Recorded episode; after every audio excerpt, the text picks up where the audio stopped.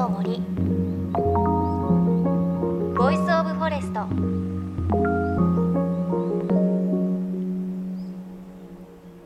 おはようございます。高橋真理恵です。10月も後半でねハロウィンが近づいてきました。まあ、ハロウィンといえばかぼちゃ。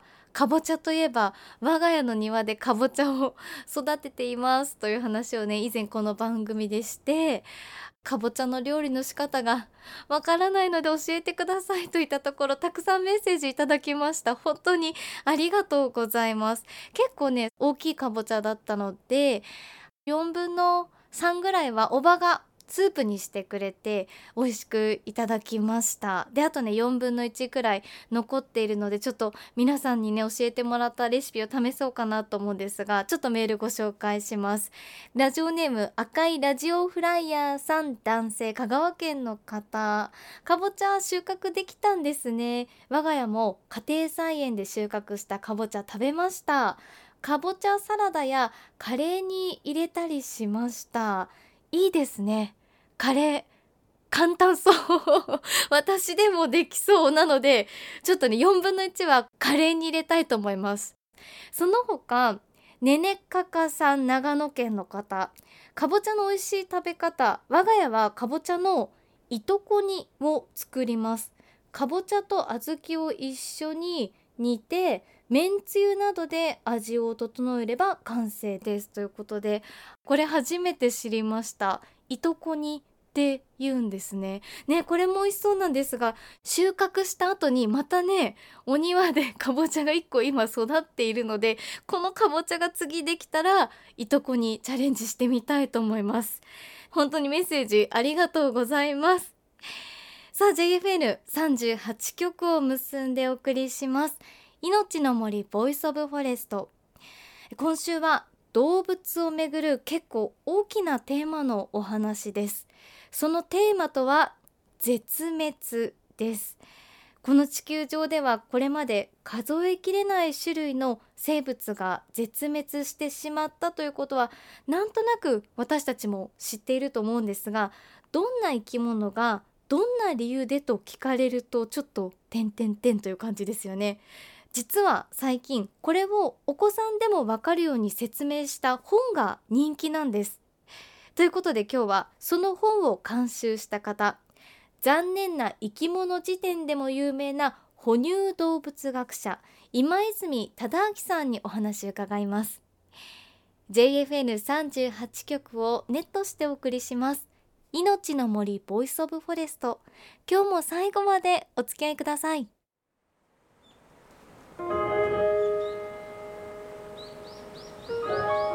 命の森。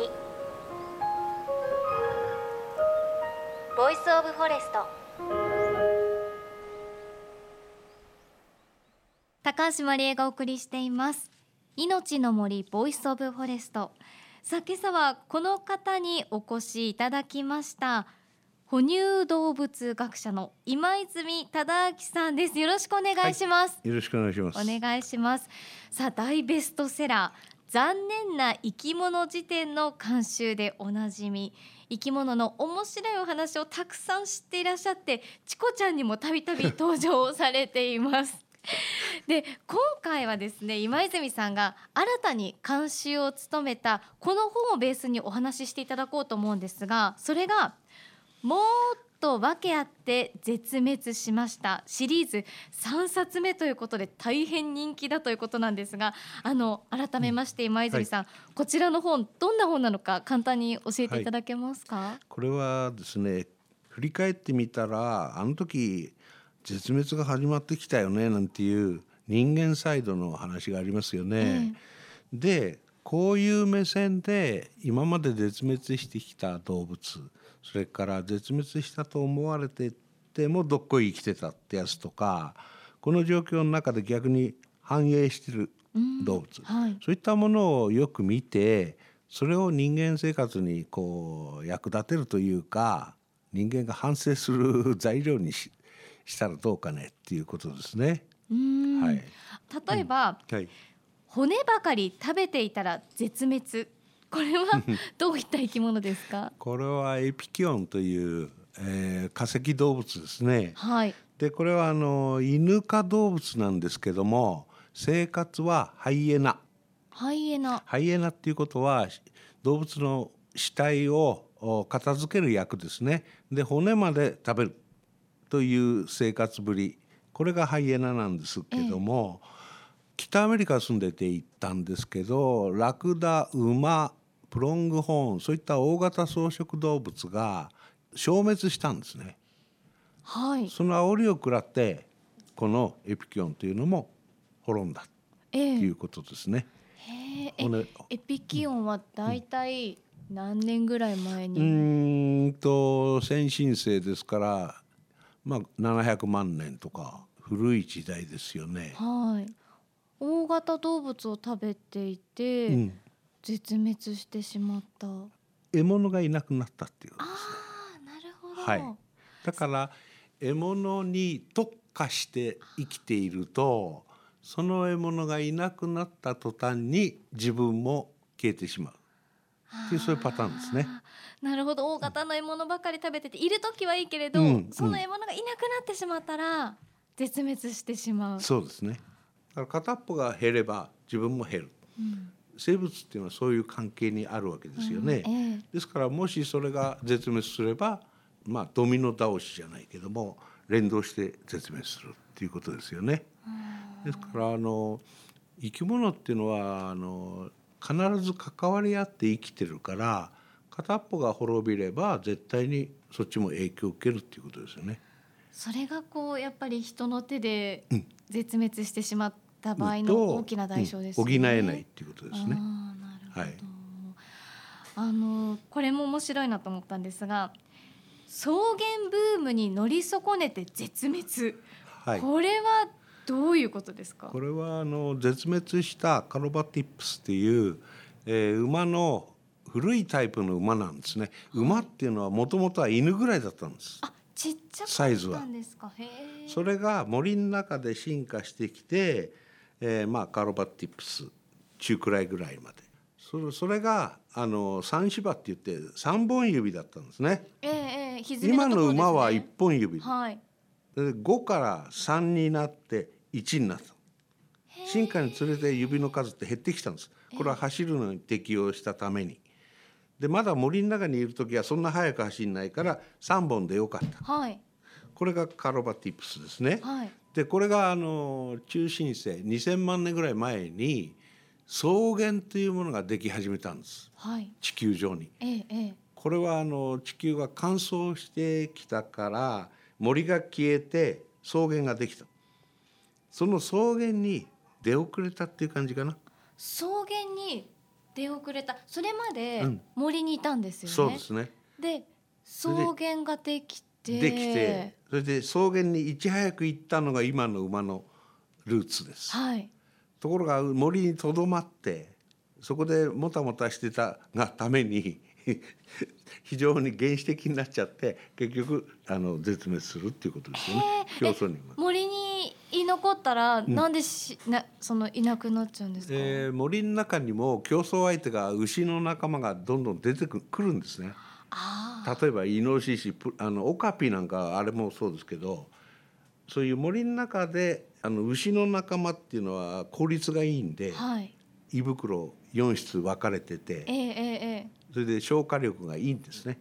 それでその競争に馬の仲間は盲腸だけですからえはい効率が悪いんです。でそういう差が出て長い間に出てくるんですね。そっかじゃあその草原にうん。出てきた子たちがうん。今の馬なんですね、そうですね。はい、早く走る。その代わり一本指。ええええええ。ただ折れやすい。っていうマイナスもあるんだけど、はい。うん、まあどっちが得かですね。へえじゃあもうその分かれ道って わからないですね。もし森がそのまま繁栄して草原が廃れてったら逆だったかもしれない逆ですもんね、はい、出た方が負け。ただ草原に出たものの方が進化する確率は高いんですね。人間もそうです。はい森から草原へ追い出されて、ええそれで二足歩行するようになった。ああそっか人間は森にいた時は四足で、うん、まあチンパンジー並みの、ええうんえ暮らしですえよね。はいそれが草原に追い出されてそれで肉を食べるようになったんですよ。あじゃあ最初はえ めっちゃ先生笑ってらっしゃいますけどえ待って人間は肉食じゃないんですね。違いますよ。ただその草原に出た直後ええ。何でも食うしかないなと。で草の実しかないからはい。草原は、そうすると果物はない。そうするとそこらにいるトカゲとか何でも食うかっていうのが人間の祖先ですよね。はいその時以来の遺伝子が残ってるんですよ肉好きな人は。私まさにそうで 今聞くまで私は個人的に自分は肉食だと思っていて 野菜はそんなにいただかないんですがそうかすごい遡ると草食なんですねまあ私。ねそうまあ草食ですよ。ただ肉食動物はライオンでもええシマウマの内臓も食べるんですよ。はいはい、内臓には植物がいっぱい詰まってるんですよ。ああえじゃあ先生私は内臓もいただいてれば野菜は食べなくていいですか？そういうこと内臓の皮じゃないですを食べてるんですよ人間は。ライオンたちは内臓に入ってるうん、そう。草も食べていたからそうそうですね。ああなるだほどから案外取ってんです。猫見てると草食べますよ。猫草ってある。あそうなんですね、あれを食べてますよね。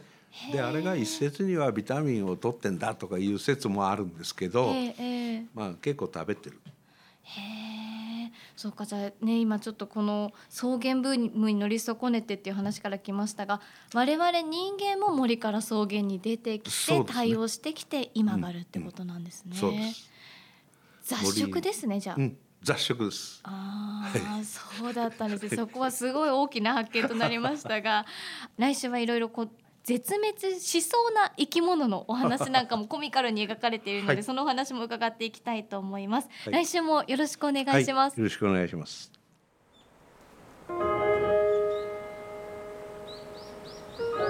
命の森。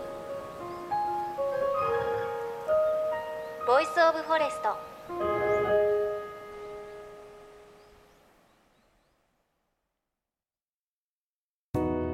JFN38 局では東日本大震災で被災した沿岸部や全国の震災による津波被害が予測される地域に津波から命を守る森の防潮堤を作る鎮守の森のプロジェクトを支援する募金を受け付けています。